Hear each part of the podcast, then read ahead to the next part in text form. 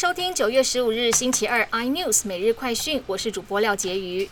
国内莫德纳疫苗短缺，目前包含长辈、高风险等造册人员，施打第一剂莫德纳已满十周，却迟迟等不到第二剂。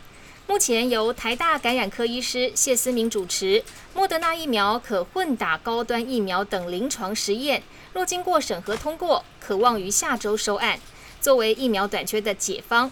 陈时中指出，目前国内高端疫苗的产量会持续依照合约进行跟提供。台北市校园接种 BNT 疫苗，二十二日将开打，有百分之九十三点八的学生同意校园接种，约百分之一点三的学生校外接种，接种率比预期还要高。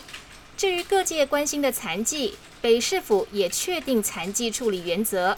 第一优先施打 BNT 残疾对象为学校教职员工，只要有医师证明不适合接种其他疫苗，将依年龄列第一优先打残疾。苹果发布全新的 iPhone 十三系列新机，尽管外界普遍认为缺乏亮点，不过因为售价降低，仍渴望引爆一波买气。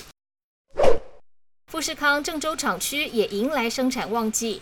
他们在招工宣传中表示，有二十万人力需求，这几乎相当于短时间内重新召集装满一座工厂的人。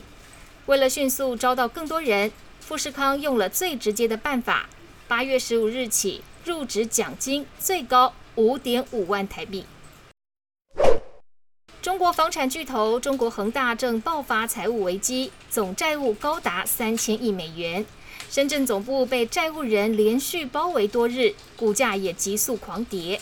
现在传出恒大创办人许家印的夫人提前赎回资金，且许家印名下拥有的十五亿港元香港山顶豪宅也已易名，新的屋主竟然是他的管家，有脱产之嫌。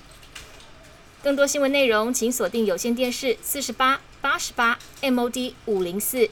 三立财经台 iNews 或上 YouTube 搜寻三立 iNews。感谢台湾最大 Podcast 公司声浪技术支持。